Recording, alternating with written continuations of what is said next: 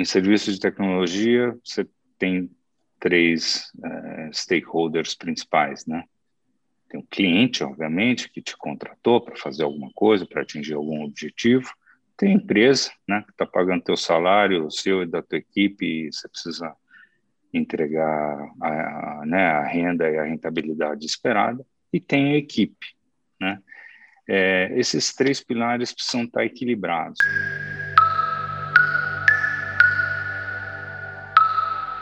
The Leader View. Bem-vindo a mais um episódio do Leader View, onde a gente vai discutir liderança e desenvolvimento de carreira.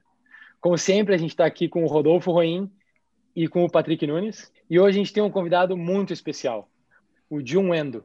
Jun Endo é uma pessoa que iniciou a sua carreira é, na América Latina e tem diversas passagens por empresas muito importantes, como a Accenture, a Avanade e até mesmo a IBM. É, Bem-vindo, John. Obrigado, Cléo. Obrigado, bom, bom dia aí, Roim e Patrick. Prazer estar aqui nesse, nesse programa com vocês. É muito bacana a iniciativa de, que vocês estão montando aí. E, enfim, estou muita satisfação de poder compartilhar um pouco do que foi a minha carreira. Obrigado, João. A gente está muito feliz de poder te receber.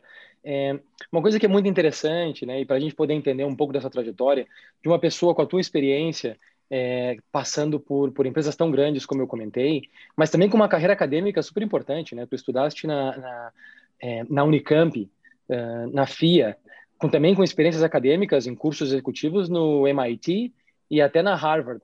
Conta para nós como foi esse começo lá na universidade e como tu escolheste esse, esse caminho né, é, de carreira dentro da consultoria de tecnologia e de estratégia empresarial? Nossa, bom, primeiro faz muito tempo né, que essa escolha foi feita é, e foi um pouco acidental, né? Eu, eu estudava num, num, colégio, bom, eu já sabia que eu queria é, seguir alguma coisa de exatas, né? Acho que tinha mais afinidade com isso a grande maioria das pessoas da, da, minha escola iam fazer engenharia, que acho que era o mais, mais comum, mas tinha uma onda, né, na, naquela época, 84, né, faz, faz bastante, 1984, né, é, é, que tinha uma onda em torno da, da ciência da computação, de que seria algo é, é, com muita relevância, ia crescer, as pessoas não tinham ideia, na, na verdade, do que é, é no fim aconteceu de lá para cá é, em torno da ciência da computação foi algo realmente é, fenomenal.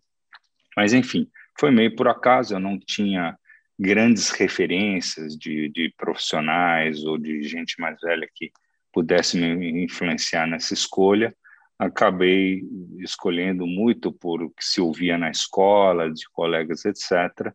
E a Unicamp era uma escola considerada top no Brasil naquele momento. Acho que ainda tem, tem bastante boa reputação.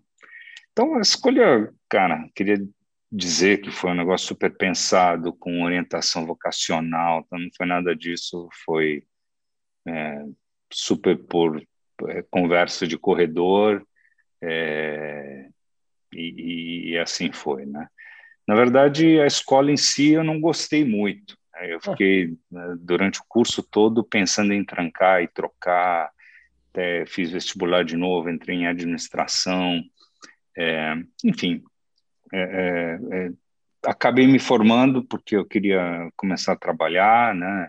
Tive o privilégio de, de ser um full-time student, né? Não, não, não trabalhei durante o, o curso, é, então quis terminar rápido e aí, eu é, comecei a trabalhar. Né? No último ano da faculdade, era meio que um estágio já, é, comecei a trabalhar e, enfim, é, a escola me ajudou muito nesse começo de trabalho, né? Porque realmente muitos dos meus colegas no início de carreira eram engenheiros ou administradores e eu era de ciência da computação. Entrei numa empresa, né, depois eu conto um pouquinho, que precisava saber programar e tudo. Eu eu detonava, né? Porque os outros estavam meio que aprendendo on the fly e eu já sabia alguma coisa, né? Pelo menos tinha uma cabeça já mais acostumada, né? É, eu, eu fui fazer MBA muito tempo depois, Né? Eu já tinha, sei lá quando foi. Eu tinha não, depois eu lembro aí direito, mas eu não fiquei, não fiz outros cursos logo na sequência, né? Tinha muito treinamento na empresa, mas eu acabei indo fazer MBA muito tempo depois, né? Eu já estava, acho que foi 18 anos depois de eu me formar, um negócio assim. É, e foi muito bom, foi muito bom ter feito esse, esse curso da FIA. É, não tive a oportunidade, nem corri muito atrás de fazer um MBA fora, né? É, na idade onde o pessoal costuma fazer isso. Então, foi bom ter feito, acho que foi num momento de vida também muito bom, de, de maturidade profissional, pessoal. E aí, o, o, resto, né, aí a gente né, foi fazer o, o MIT, Harvard Business School, já eram mais cursos bem executivos mesmo, é, não tinha uma, um currículo né, totalmente pré-definido. Uh, nem era uma educação tão formal assim, mas foi, foram muito bons também. Então, do ponto de vista de educação, é isso. Eu acho que eu tive um pouco mais de, de sorte do que juízo. Legal, Jun. É, e, e, você mencionou é, esse início da sua carreira, né? Então, como, como você diria que foi essa trajetória da vida corporativa, depois do, da tua vida acadêmica e tudo mais?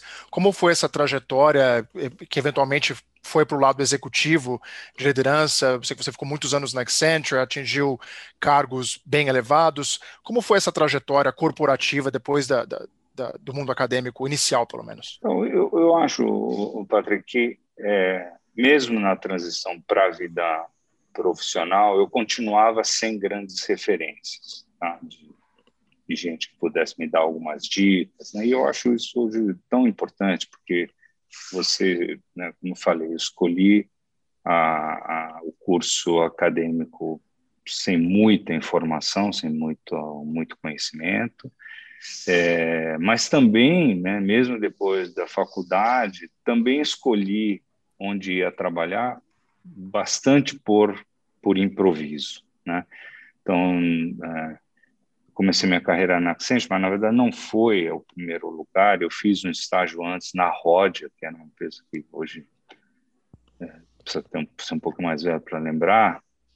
É, e foi um estágio muito ruim, né? Infelizmente, a Rodia era um dos grandes empregadores na época que eu estava terminando minha faculdade. Era uma empresa realmente muito top mas eu dei azar e entrei numa área ruim, né? Um time pequeno, de gente que estava lá esperando a vida acabar em barranco, né?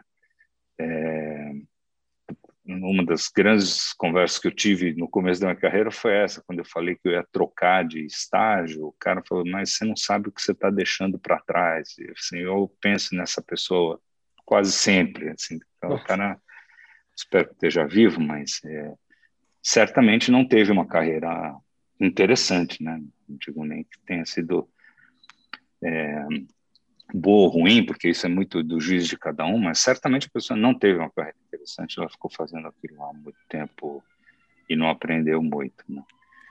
E, novamente, através de rede, né, que começa a ter um pouco da, da, de um negócio que todo mundo valoriza, né? Vocês devem falar muito disso, de como a rede é importante, né? Dizer, foi através de uma veterana minha da faculdade, eu comentei da minha insatisfação, ela falou assim, vai fazer um, uma entrevista aqui nessa empresa, né? que eu não sabia o que, que era.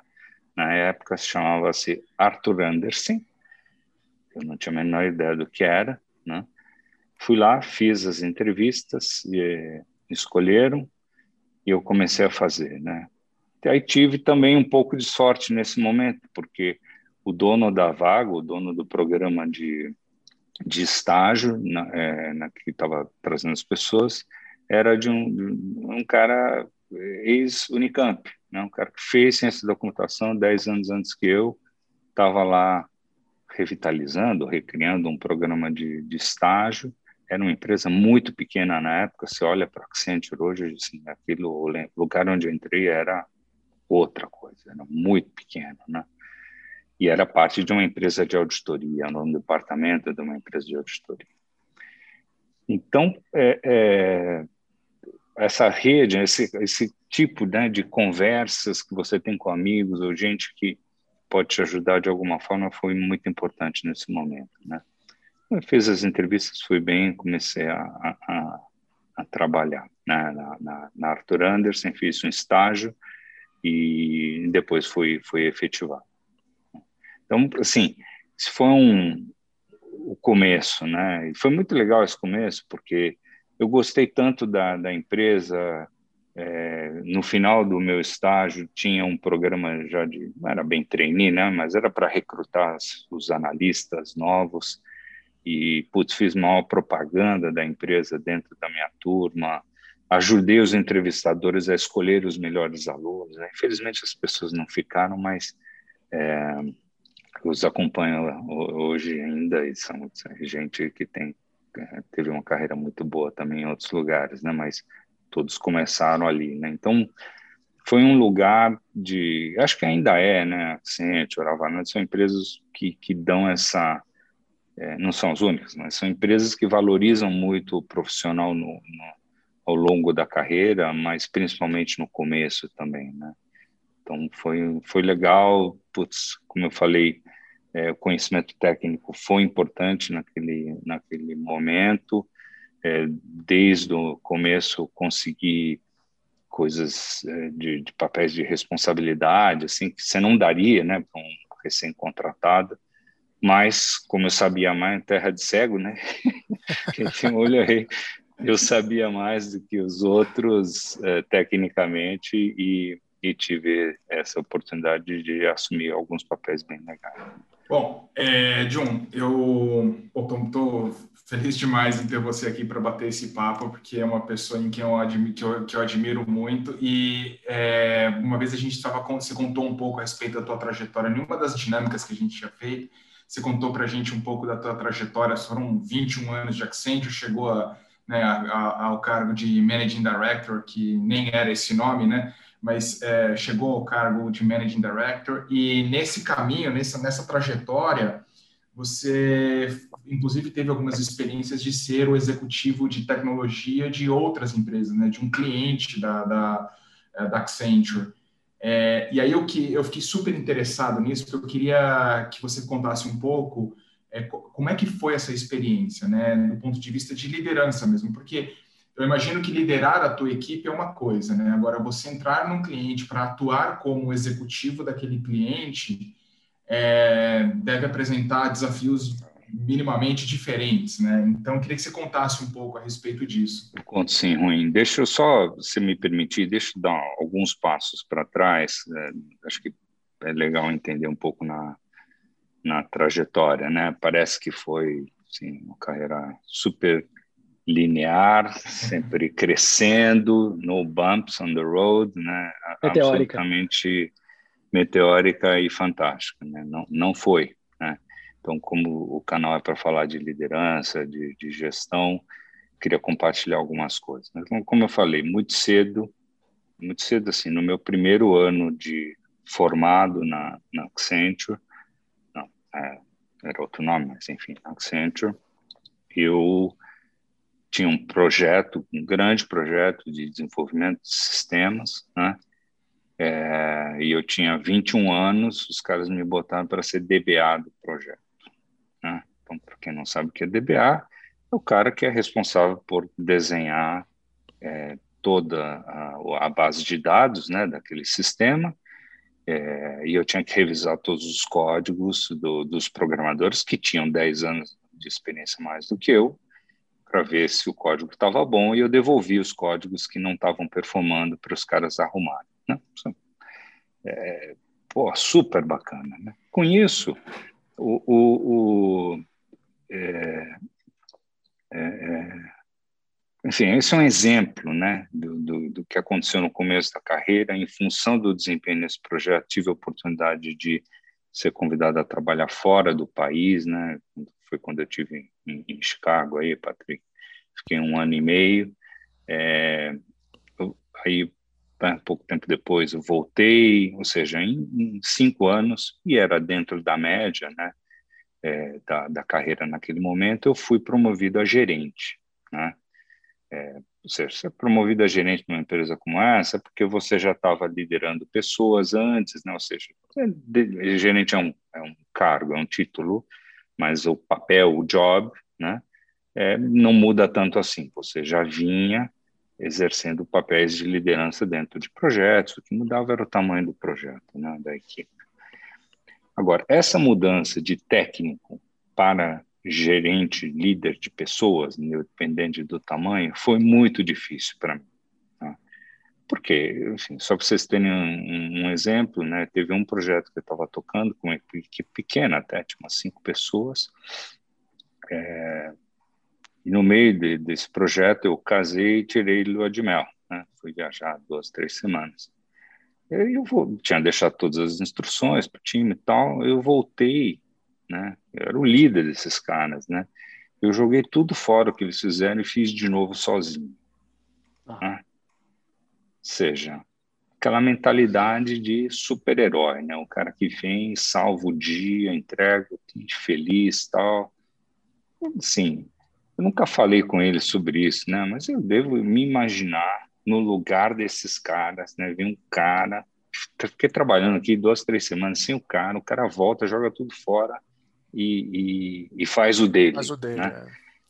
Então, assim, é, é, não foi fácil, né? Quer dizer, eu tive um estresse grande nesse negócio e, e não foi um episódio feliz na minha carreira, né? Hum. Não me sinto bem de contar um negócio desse, mas acho importante, né? É. é.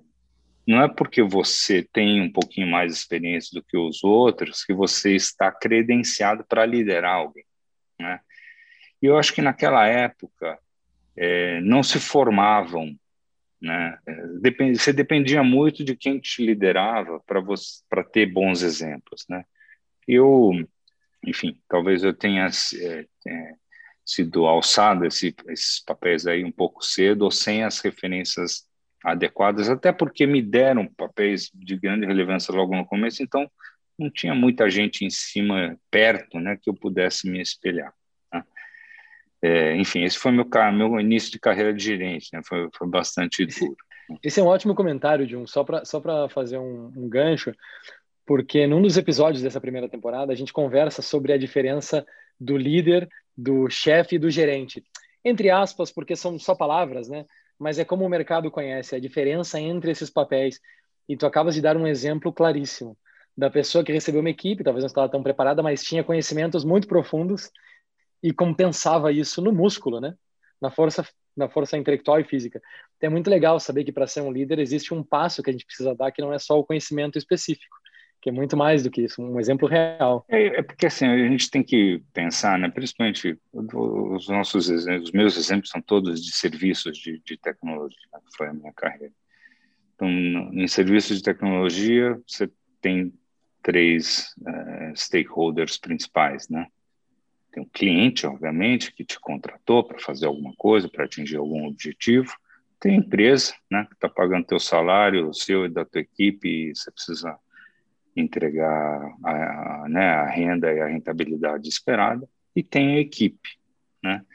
É, esses três pilares precisam estar equilibrados. Né? No exemplo que eu dei, eu acho que eu atendi bem o cliente, o cliente ficou feliz, mas eu não não detonei a rentabilidade do projeto, né, entreguei lá dentro do esperado, mas eu falei com a equipe, né, porque é, eles não ficaram, eles não aprenderam muito olhando para o código que eu produzi. Uhum. Não aprenderam nada, eles aprenderam que eu não gostei do que eles fizeram, mas tirando isso, é, não, não foi uma experiência onde eles saíram dali engrandecidos ou prós, pró, prontos para alçar um próximo passo. Né? Acho que é, é interessante nesse sentido. Aí, voltando para a pergunta do ruim, né, isso foi bastante tempo depois na carreira, é, a gente pode voltar alguns passos também, mas é, foi, foi uma experiência interessante o ruim. O contexto era que o, o, o, o Global CIO né, da, da empresa estava montando uma, uma nova estrutura, né, já tinha contratado uma pessoa para o cargo de CTIO, é, mas é, ia demorar um tempo para a pessoa chegar. Tá? Então, a gente tinha um time atendendo esse cliente e eu fiz, exerci o papel né, de, de acting é, nesse momento. Não foi por muito tempo, né? É, foi, foi uma passagem bastante curta, mas foi interessante no sentido de, primeiro, é, entender que era um papel, né? E, e dentro desse papel, não que eu, eu estivesse com alçada nem tinta na caneta para contratar é, a empresa que eu representava, né? É, mas obviamente tinha alguma capacidade de influência, né? Então você precisa saber que papel você está exercendo e separar as coisas. Né? Então eu não representava quando eu estava exercendo aquele papel, eu não representava a minha empresa, né? Eu estava representando o cliente que estava pagando a conta, né? Muito, muito importante isso. Segundo é equipe, né? Uma equipe super sênior, super qualificada, muitos deles estão lá ainda, carreira longeva, brilhante. É, quando você tem, fica muito tempo numa mesma empresa, dentro de uma mesma área, você consegue desenvolver uma profundidade é, bastante grande, né? Apesar de que em tecnologia esse luxo não funciona muito, que cada cada hora, é, né? Muda, muda toda a arquitetura, o contexto, a metodologia, etc. Mas não há dúvida que são pessoas muito experientes, né? E é estranho para eles, né? Receber uma, um líder assim de fora da consultoria, é, foi assim, foi interessante. Acho que é, é pensando em, em, perspectiva aqui, acho que receberam até bem, né? Com bastante profissionalismo e educação, né? E eu procurei não não não ser um babaca também, né? De, de, de usar o poder de uma forma é, em, né? fora de, de propósito ali. Que foi uma relação é, bacana, não, né? não foi longo o suficiente para exercer nenhum tipo de, de influência, de liderança, mas a gente tocou os projetos que estavam em andamento. E acho que outra coisa que eu mergulho nesse momento foi a transição que eu fiz para quando o, o, dono da vaga chegou. Acho que foi bastante boa desenvolver. Esse sim passou a ser meu cliente, né? Porque é, depois que eu saí do papel, continuei vendendo para essa área e foi bastante bom. Foi foi, enfim, acho que né? não tinha exclusividade de nada, mas a gente desenvolveu uma relação de confiança que eu acho que foi importante. É, eu, eu, tenho um outro ponto que você falou, inclusive, né, que eu acho que seria legal da gente conversar também, é, é em relação a esses 18 meses que você passou em Chicago antes de você. Nós estamos indo e voltando na tua carreira uhum. aqui, tá, John? Só para. Sem problema. É, E aí você, você, disse que passou esses 18 meses em, em Chicago antes de, né, antes da tua promoção a gerente e tal. E aí eu queria que você contasse aqui para gente o que que é, qual foi o racional por trás da decisão e a importância que essa vivência, que essa experiência lá fora teve para você, é, não só naquele momento da tua carreira, mas naturalmente para os né, anos que você passou dentro da empresa e para a tua carreira em geral. Bom, eu. É, não, primeiro, ter, ter ido né, para Chicago, para mim, foi uma premiação. Né? Eu, eu considero assim, né, sou muito grato aos líderes que me, me proporcionaram essa experiência. Era um, assim, uma etapa na carreira importante ali, não era todo não foi todo mundo né, do meu dos meus pares que foi escolhido para ir, então sou, sou, bastante grato pela oportunidade, foi, foi bastante bom. Eu acho que eu, é, sinceramente, é, é, foi um período onde eu, eu aprendi mais ou ganhei mais pessoalmente do que profissionalmente. Né? Ó, profissionalmente tem todo é, era um time de elite, digamos assim, né, dos brasileiros que foram trabalhar em Chicago. Quando voltam, tem uma expectativa, né? Então tem, uma uhum. valorização, e efetivamente teve essa valorização na volta. É, não fui sozinho, né? Outros colegas foram e todos tiveram uma carreira bacana é, depois, né? Mas é, profissionalmente não foi assim. eu dei um pouco de azar nesse sentido, porque era um momento de transição de tecnologia, né? Então, até, até ir para Chicago, eu trabalhava com mainframe, né? IBM mainframe. É, e lá eu trabalhei com mainframe. Né? Quando eu volto para o Brasil 18 meses depois, já estava uma transição importante para client server. Do seu, da sua audiência não vão talvez se lembrar, né? Mas foi uma mudança importante, tá? De, de tecnologia. E foi um momento também que eu estava virando gerente, né? Então, né, todo aquele conhecimento que eu tinha mais né, do que o resto da equipe começa a perder é, em, em, relevância, né? começa a diminuir porque o que o time tinha que é, entregar do ponto de vista de tecnologia começava a mudar. Então, grandes conceitos assim, né? mas é, a sintaxe era outra, a forma de pensar era outra, a distribuição do processamento era diferente, enfim, né? não era a minha formação técnica. Né? Então, profissionalmente, não foi lá tão legal nesse sentido, né? de que eu não estava voltando com o estado da arte da tecnologia. Né? Geralmente, quando você vai para fora pegar algum conhecimento, você trazer, você é o, né? talvez o pioneiro. Né? Hoje em dia, no Brasil, isso perde um pouco de sentido, porque a gente está fazendo coisa muito inovadora aqui, e o gap, né, essa distância entre grandes centros de, de desenvolvimento do conhecimento e o resto do mundo diminui muito. Né? Mas naquela época vocês têm que imaginar que hum. é, é, não tinha internet, né? Então Sim. eu falava Sim. com a minha família pelo telefone, né? um aparelho, assim, você liga e fala. Oh. Inclusive.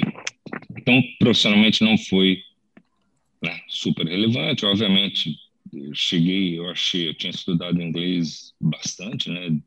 Lá desde os 11 anos estudava inglês, fui para lá, minha chefe não me entendia, né? achava que eu falava inglês, era, era ruim. Né? É, enfim, é um, é um. Acho que hoje em dia você não precisa influenciar nenhum jovem de que línguas é importante, né? Acho que o inglês é super básico né, na, na, juventude hoje em dia, acredito eu, apesar de eu encontrar ainda muita gente com, inglês ruim no, no mercado. É, agora tem que aprender mandarim, né? Porque o inglês não vai ser suficiente.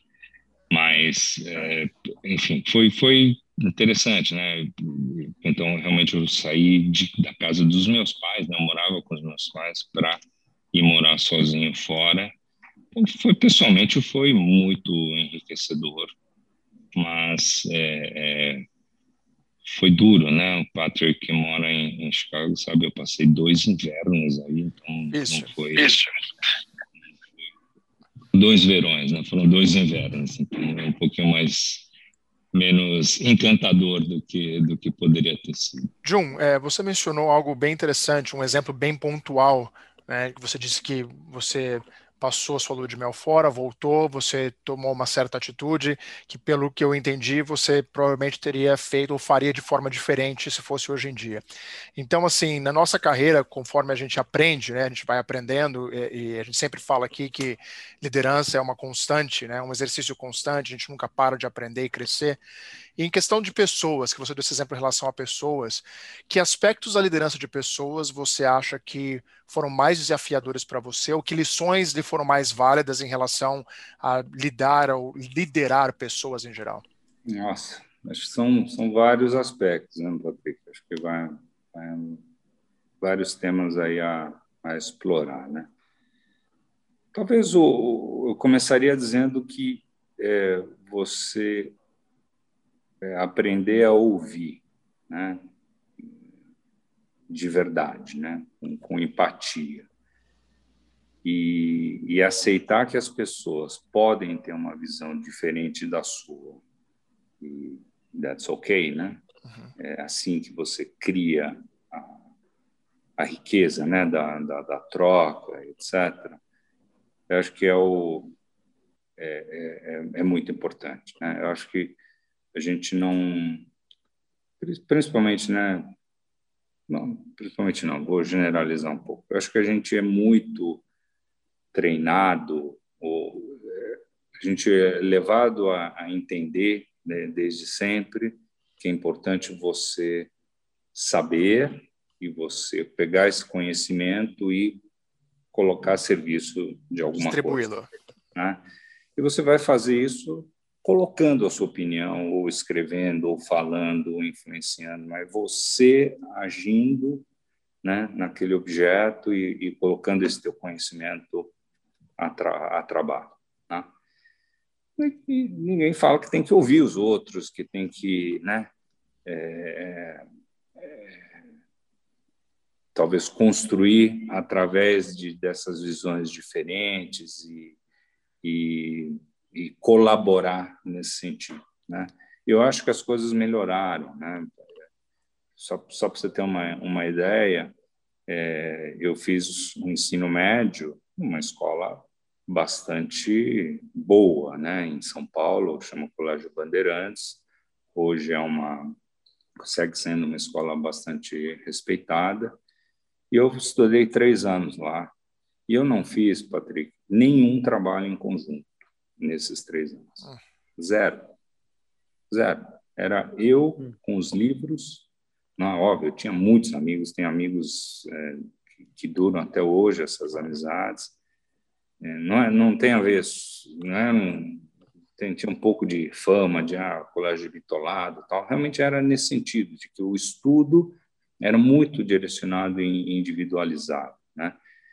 Fico feliz em saber quando meu filho foi escolher a escola agora para o ensino médio, fui visitar o Bandeirantes, eles mudaram completamente, né? Tem muita troca, muita interação, laboratórios fantásticos, assim porque é, não dá, isso é uma falha na, na formação. Aí ah, na faculdade tinha algumas coisas um pouco melhores em grupo, mas era meio que pegar um trabalho e dividir em quatro pessoas, não era, não é colaboração isso, né? A gente não, não, na minha carreira não tive aula de colaboração, não tive, não tive aula de ouvir, não tive aula de colaboração, não tive é, né, não sei se eu cheguei a falar para o Ruim e para o Cléo, mas em algum momento na, na, na carreira ficou muito claro para mim que eu devia, todo executivo devia ter aula de psicologia. Tá? Hum. Porque a gente né, lida com gente, né? tudo bem que na ciência da computação talvez não era obrigatório, talvez fosse sempre, vai, é difícil não lidar com gente, né? É. Mas se eu fosse um cientista eu podia ser talvez super é, focado no individual, né? Mas não é a grande maioria das pessoas trabalha muito em colaboração. É, não sei como é que estão os currículos hoje, mas é, eu não tive essas aulas. Né? Então eu diria que saber ouvir, saber colaborar, né? Tenha sido o maior desafio. É, posso generalizar como sendo o maior desafio que eu tive na minha carreira. É, acho que um, um, um, outro. Aí, aí, esse sim eu tive grandes lições, né? Assim, dentro dos valores de empresa que eu, que eu recebi, é, é a importância né, de, de você formar bons times, né?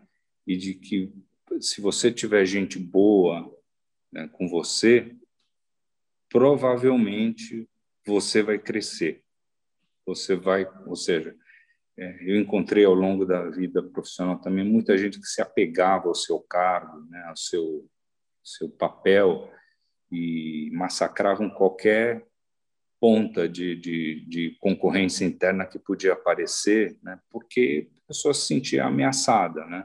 Hum. É, e eu acho que na, eu tive bons exemplos e a, e a empresa mostrou sempre valores de que isso é besteira. Se vocês ficassem apegando ao seu cargo, ao seu papel naquele momento, não formar substituto, você não vai sair daí, né?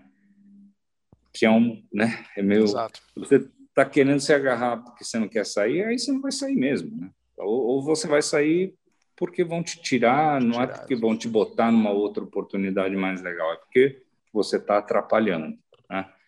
Então, acho que são esses dois aspectos que, que é importante destacar, né? Aprender a colaborar, aprender a ouvir e entender que se você tem um papel de liderança, né, além de dar oportunidade para essas pessoas eh, fazerem o que tem que ser, ser feito, aprenderem o que tiver que aprender, crescerem, é, isso é o passaporte para você fazer coisas maiores, mais interessantes, o que você quiser, né? Nem todo mundo precisa crescer na carreira, né? Mas Exato. talvez você não queira fazer aquilo que você está fazendo por 15 anos, né?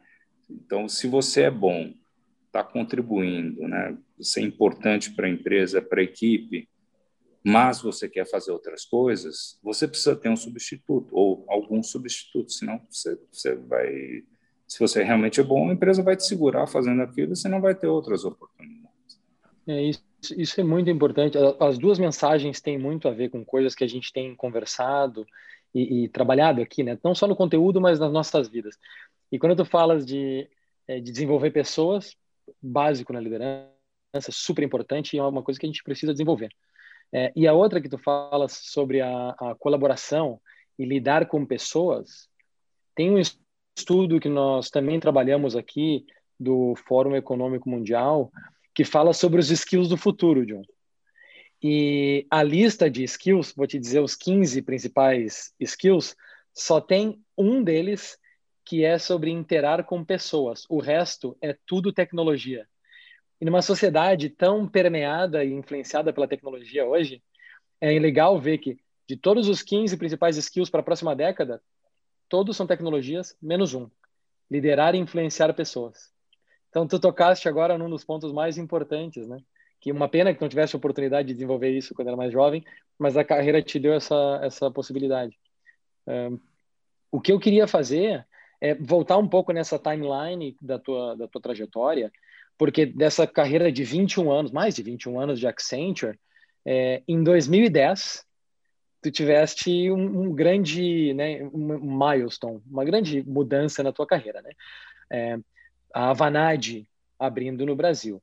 Para quem não sabe e está assistindo, a Avanade é uma joint venture da Microsoft com a Accenture, fundada no ano 2000. E o que eu queria que tu comentasse um pouco, John, é, livremente sobre a tua experiência nessa empresa que tu trabalhaste como country manager, mas 2010 aconteceu algo muito interessante. Em 2000, a Avanade abriu uma primeira geração, ela abriu também no Brasil. E depois de determinado tempo, ela fechou no Brasil, né? E não seguiu, porque talvez o mercado não está preparado. Eu queria que tu contasse um pouco sobre isso. Mas em 2010, tu tivesse um desafio muito importante. Formar uma empresa que teve uma, uma experiência não positiva em 2000, ou pelo menos que não, não seguiu, e passar uma mensagem de solidez para o mercado, para os clientes e para as pessoas que tu estavas atraindo para trabalhar contigo dentro dessa equipe da Avanade Brasil. É, conta um pouco para a gente dessa, dessa importância de passar a solidez e desse episódio. Não, foi, foi muito interessante, realmente, muito desafiador, Cláudio. Então, é, contextualizando né, a parte da tua pergunta, realmente a empresa abriu no Brasil no ano 2000, assim como era uma startup no ano 2000 global, né, em várias localidades do mundo, inclusive no Brasil. É, e em 2002 decidiram fechar, né, uma decisão de se concentrar nos mercados uh, maiores. Não, né, em 2002 a Vanadium não estava super bombando ainda, não estava sólida. Então acho que foi uma decisão correta de se concentrar em menos mercados, fazer melhor para aí depois voltar a crescer. Né? Então, do ponto de vista da Vanad, acho que a decisão foi correta. É, do ponto de vista da Vanad Brasil, também foi correta. Era uma operação que é, cujo né, não estava funcionando, engajando bem, né, nem com a Accenture, nem com a Microsoft, e não estava com rentabilidade. Né? Então, realmente, é, não fazia sentido. Né? Mas foi muito doído esse processo, porque, é, digamos, as pessoas que estavam na Vanad naquela época, acho que boa parte delas foi absorvida né, de volta para Accenture, principalmente, mas algumas pessoas não foram. Né, e, e foi, foi muito dolorido para eles naquele momento. Né.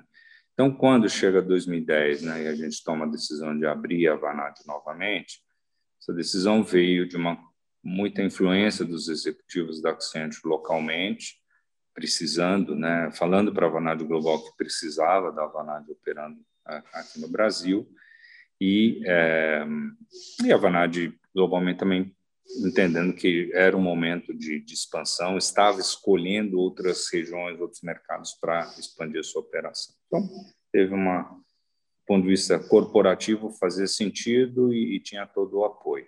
Né? É, fui escolhido, né? Era um, uma das opções aí entre executivos da Microsoft, da Accenture. É, tive a felicidade de ser escolhido e foi realmente um talvez o passo mais legal da minha carreira tenha sido esse. Tá? É, qual foi o desafio de montar equipe? Foram vários desafios, né? Mas é, eu acho que o de montar equipe talvez tenha sido mais difícil, né? Qual era a ideia? Não era montar uma equipe qualquer. A gente precisava de gente com skills em tecnologia Microsoft, que era o, o foco da, da empresa. Né? Então, é, não tinha uma abundância desses skills, né, dentro da Accenture. E a gente pegou gente da Accenture que tinha esses skills para é, colocar nessa empresa. Né? É, long story short, a gente colocou, começou com 60 pessoas, né? então, de todos os níveis de carreira, de, de experiência. Obviamente, os mais difíceis, ou quem colocou mais risco nesse momento na sua carreira, eram os mais sêniores, né? Então, era gente de nível já gerencial, que tinha uma carreira técnica, é, uma carreira já bem desenvolvida, não eram diretores ou, ou sócios da Accenture, mas eram gerentes, né? É, que estavam indo bem, né?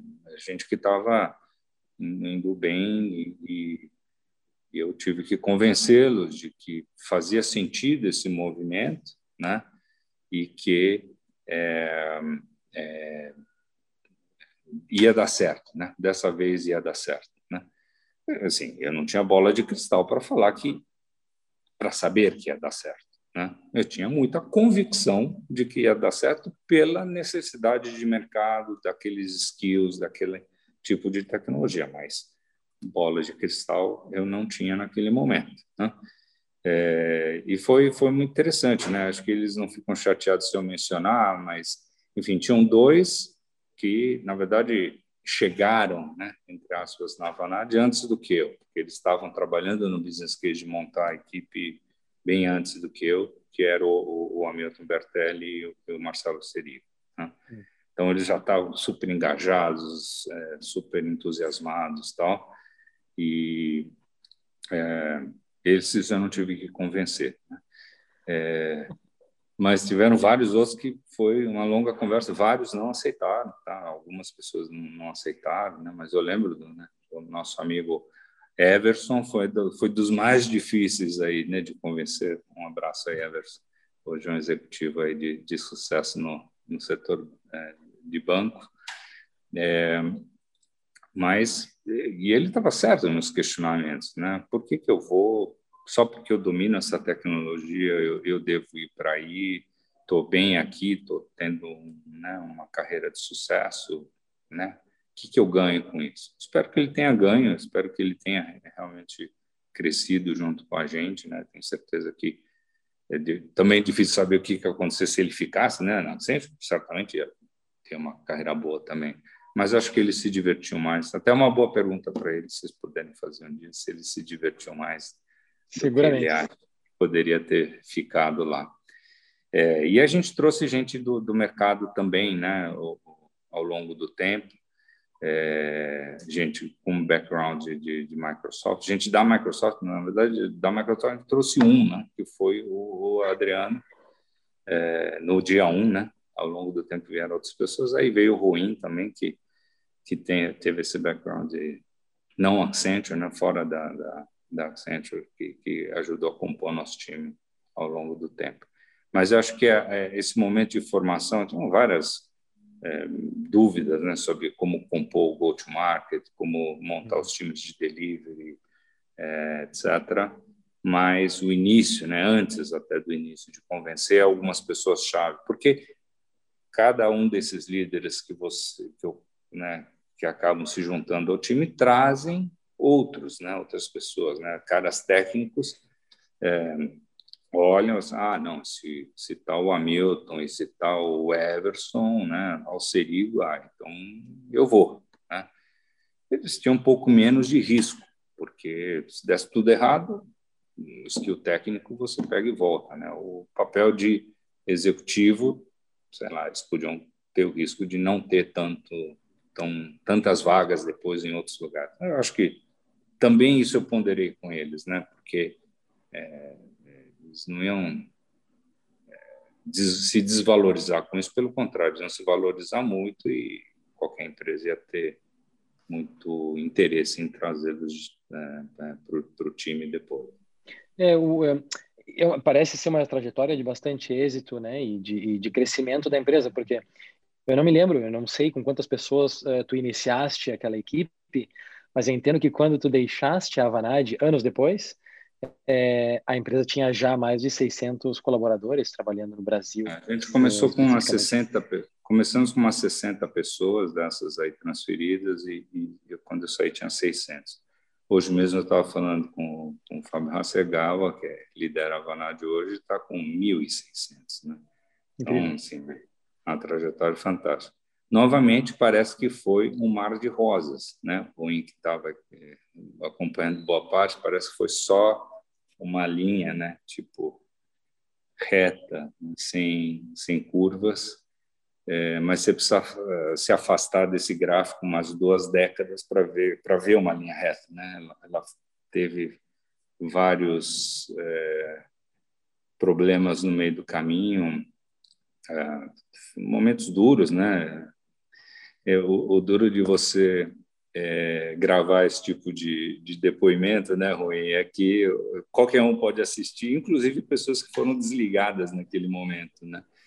É, teve, teve um momento muito duro, certamente doeu para as pessoas que foram desligadas, mas doeu para a gente também, porque a gente é, ia para o mercado com uma promessa de carreira, de crescimento, de oportunidade, e aí depois você né, tem um solavanco qualquer, mas a gente sempre teve prezou por esse equilíbrio, né? Legal, a gente quer fazer algumas apostas, mas a gente precisa ter uma rentabilidade, porque senão as coisas começam a desandar, né?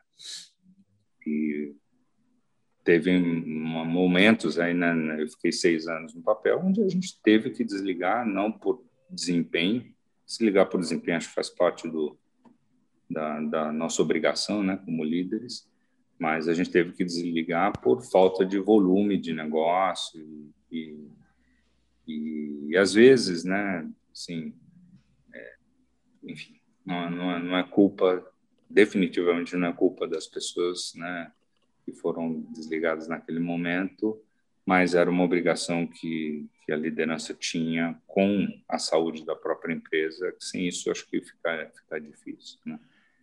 É, teve, teve momentos também que a gente teve que desligar, é, pode-se dizer por desempenho, mas era por não poder ter o tempo necessário de maturação de algumas pessoas em alguns papéis. Né?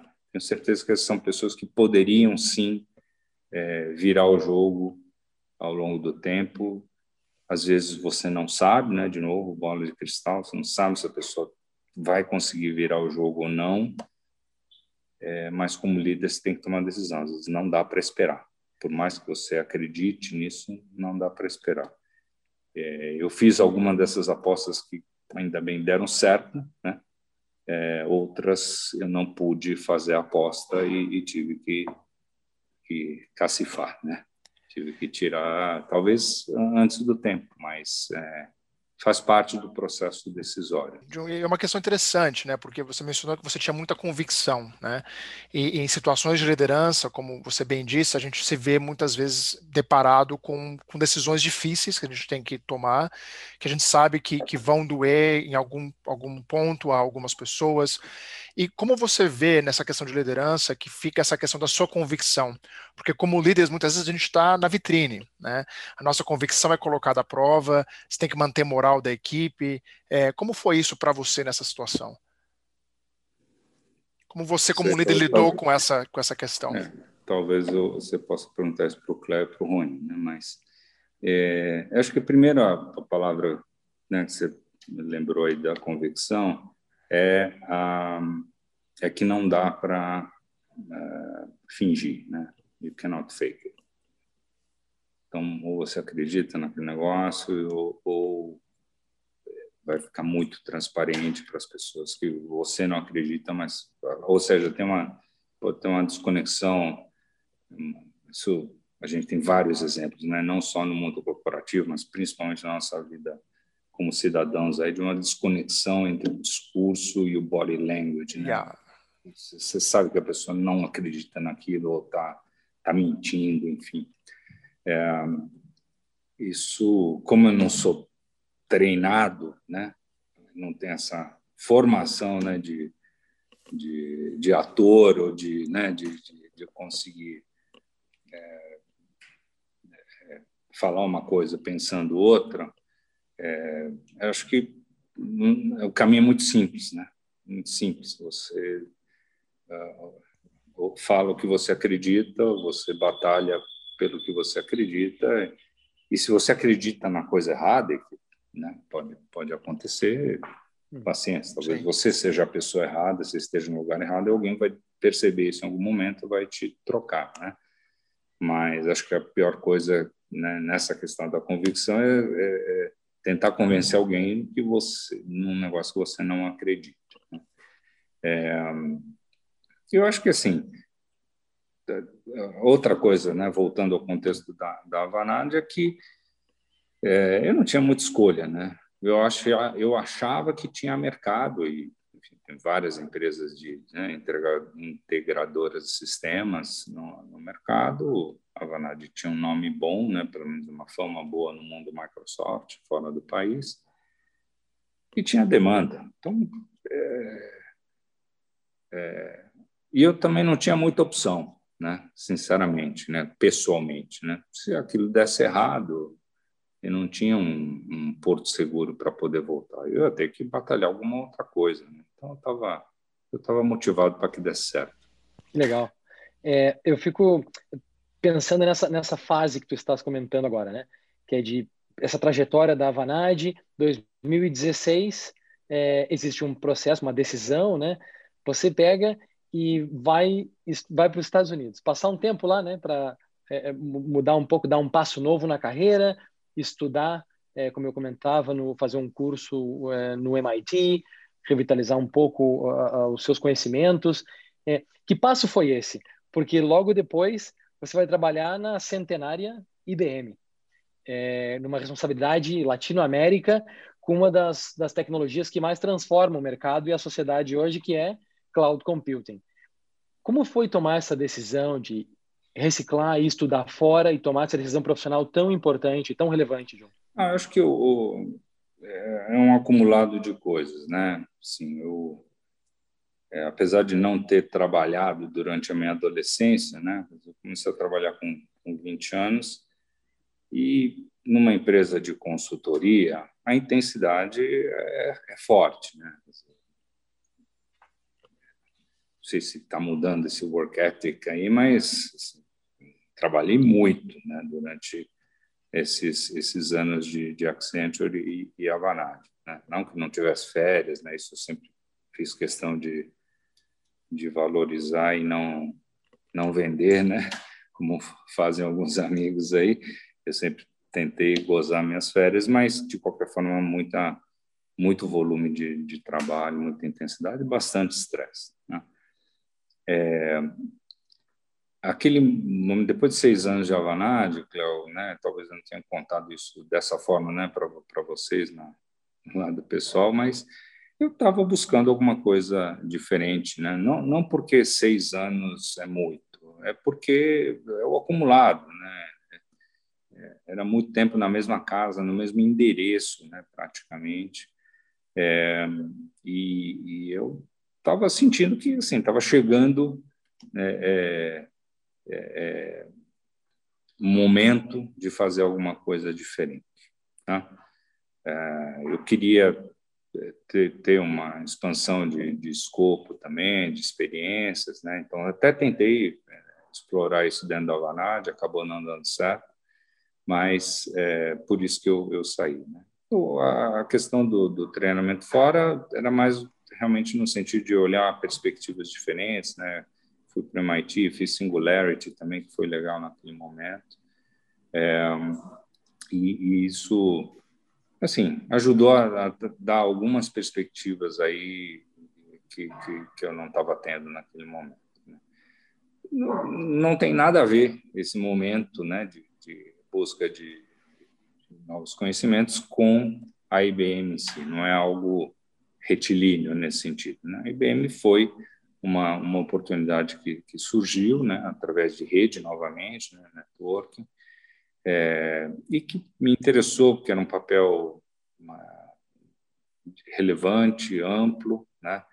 É, não é uma escolha óbvia do ponto de vista de inovação, de tecnologia, né? mas é uma empresa que está tentando é, é, usar né, a, a, sua capacidade de investimento, de influência, de, de trabalho junto a grandes clientes em fazer, em criar sua nova, nova história, novos capítulos da, da história. Acho que é uma história super bem sucedida né, até o momento, mas está num ponto de inflexão importante. E foi, foi um papel bom, foi um papel América Latina, antes disso era só Brasil, né? na Vanad eu atuei só Brasil, é, então foi foi bacana aprender sobre os, os, distintos países, né? Acho que fora aqui da América Latina, até às vezes no Brasil, quando você não tem conhecimento, parece que é tudo a mesma coisa, que todos os países falam espanhol, então é tudo igual. E, assim, quando você se aproxima, você vê quão longe da realidade é isso, né? Cada país tem sua cultura, sua dinâmica, seus trejeitos, sua forma de, de lidar com, com desafios, problemas, pessoas, né? Então foi muito bom aprender sobre o México, sobre o Chile, sobre a Argentina, Colômbia é, e Peru principalmente. Né? Tive alguns países, mas é, foi muito diferente. É, o, o portunhol que eu exercitei com o meu líder Jordi Grifo me foi muito útil, né?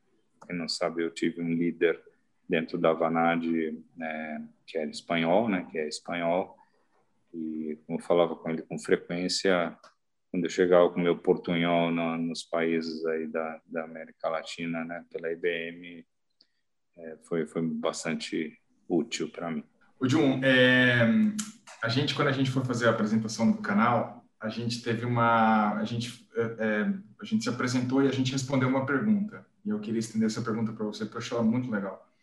A pergunta é a seguinte: é, bom, a, a, acima de líderes, né, somos seres humanos e, como cada ser humano, você tem as suas impressões digitais, né? Tem várias coisas que te, que, que te, que te caracterizam.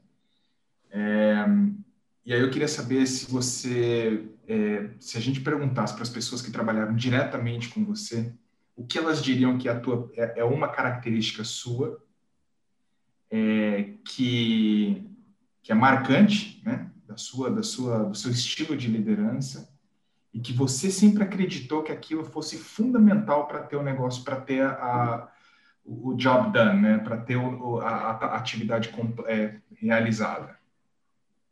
O que, que você acha que viria na cabeça dessas?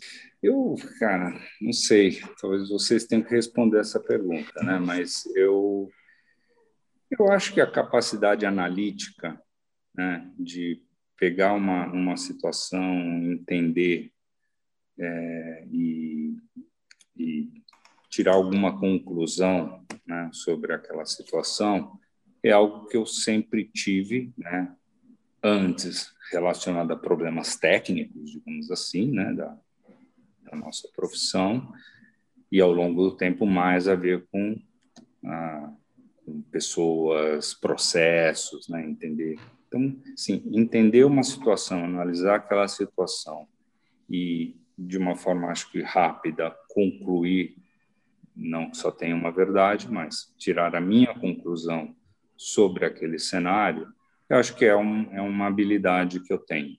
Né? Ela não é só positiva, né? Porque porque, como eu falei logo no começo da nossa conversa, uma das grandes habilidades, uma das grandes dificuldades né, que me levo, trago até hoje é a capacidade de ouvir. Então, uma dificuldade, um feedback que eu recebo sempre é que eu concluo muito rápido, né? Na maioria das vezes eu estou certo. Mas a que pessoa... é o que importa. Não, não é o que importa, porque o que as pessoas querem muitas vezes é serem ouvidas, né? Na plenitude da sua inquietude, da, né, das suas dificuldades, você tem que ouvir tudo, né? Que, eles querem falar tudo, quer que você ouça tudo. Se você conclui, né, que que né, o diagnóstico é, é, é esse, né? É, é, só mimimi, né? Não, o problema ruim é, é mimimi. Esquece bola para frente. Ou seja, você perde essa oportunidade de troca, né? De, de desabafo muitas vezes, né? Então, eu, eu acho que é isso. É, um, é uma característica que eu tenho. Eu consigo entender uma situação com uma certa facilidade mas não é só bom isso, às vezes atrapalha porque tem uma outra característica que não é muito muito positiva, que é a impaciência, né? Eu sou um cara muito impaciente. Então, eu já entendi a história, por que você tem que contar até o fim, né? Então, é, essas coisas me atrapalham. Se você queria que eu falasse de coisas marcantes e positivas, acabei falando de dois defeitos, mas ok. Jun, e se é difícil pensar dessa forma, porque tu comentaste que não tem bola de cristal, né? Mas se a gente parar para pensar e, e, tu refletir um pouco conosco, dentro de 30 anos, John, se tu tivesses que olhar para trás, qual tu gostarias que fosse o teu legado? E deixa eu só explicar por quê. Porque, conhecidamente, tu és uh, um, um pai presente, é, é um, um, marido compreensivo e uma pessoa que ajuda as pessoas no trabalho. Mas especificamente no aspecto da tua carreira profissional, é, qual tu gostarias que fosse o teu legado olhando para trás daqui a 30 anos? Bom, 30 anos é muito tempo, né? Mas é, eu acho que assim é, é o, o, as pessoas, né? Para mim é, é, o que fica são as relações que você desenvolve, né? Assim, porque Ninguém vai lembrar quanto é foi a rentabilidade da operação no Q4 daquele teu segundo ano. Ninguém lembra. Eu também não lembro quanto que era. Né? É, mas foi muito importante naquele momento. Né? A gente lutou, brigou, conseguimos um pontinho a mais. Legal, mas isso não fica né? É, nas estatísticas. Né? Se for no Wikipedia, não tem lá essa informação, certo? é, é, é assim, talvez grandes companhias abertas, mesmo em grandes companhias abertas, isso não é relevante, né? Relevante é o, é o preço de hoje da ação, né? É, enfim, então, é, é acho que se os, por outro lado, né, as pessoas, né, as histórias que as pessoas contam, as opiniões que elas têm e repassam para outras pessoas, no fim, é, é o legado né, que você deixa. Sabe? É, não que vão ficar falando de mim daqui a 30 anos, né? mas talvez você tenha deixado uma plantinha, uma sementinha ali, né? Num, num, numa pessoa que virou um grande líder e que, por sua vez, influenciou mais outras é, milhares de pessoas. Acho que isso é o, é o que a gente acaba deixando, é um pouco, né? Pensando como como seres humanos, né, o que a gente é hoje é uma coleção, né, que a gente chama de cultura, no fim é isso, né, é uma coleção de, de, de, de coisas, ou opiniões, ou ideias, ou ações que as pessoas tomaram ao longo da, das suas vidas que foram ficando, né, alguns registrados em, em, em livros, outros contados é, pelos vencedores, né? Que você nunca sabe se é, se é verdade ou não. É, mas acho que é o que, que fica, né? Então, dentro desse horizonte, você está falando né, da minha vida, quando eu for morrer, é, eu acho que eu, eu, queria deixar isso, é essa relação entre as pessoas, né? É, e, as, e as histórias que elas podem contar. Me dá muita alegria, a, o Rui ainda está na empresa, né? Então, pode, pode ser é, talvez até nem tenha perspectiva ruim de olhar de fora o que é o orgulho que dá de ver a Vanad é, seguindo, né, crescendo e, e, sendo super relevante. É, talvez você tenha orgulho, mas como eu estou fora há quatro anos, eu tenho muito orgulho, muito orgulho mesmo. Apesar de em alguns momentos ter concorrido muito né, contra vocês aí no mercado, como IBM, é, mas, é, cara, dá, dá, dá, dá, bastante orgulho. Que é, né, não são só as pessoas, né? Óbvio, né, as pessoas é, é, é super relevante, e é, o, é quem está carregando né, essa história para frente, mas é, é, algo um pouco mais intangível, né? A cultura que ficou, são os, os, processos, não que os processos sejam os mesmos, mas foram os processos que a gente definiu lá atrás, né?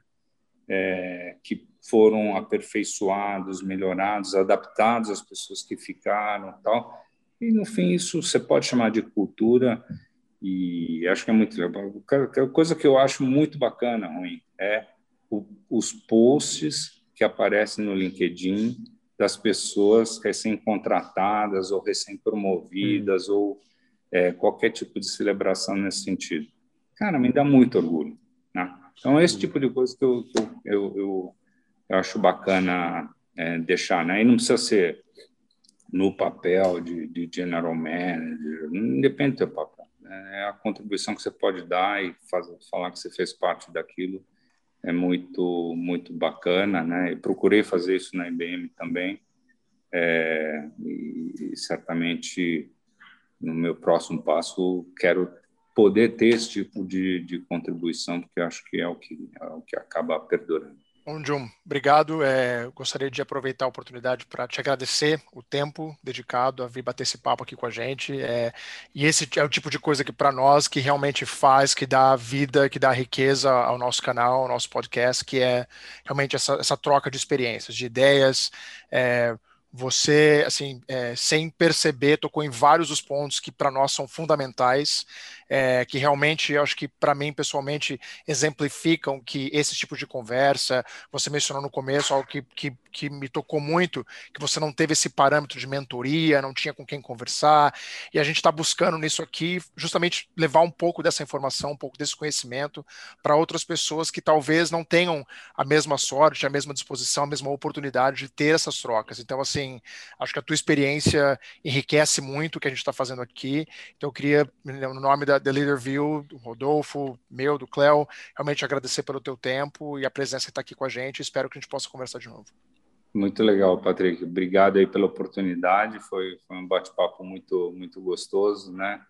E vou, vou ficar seguindo o canal de vocês aí. Torço, torço para que, que tenham bastante sucesso e, e, e, as pessoas possam aproveitar né, desse tipo de troca e, e possam aprender alguma coisa.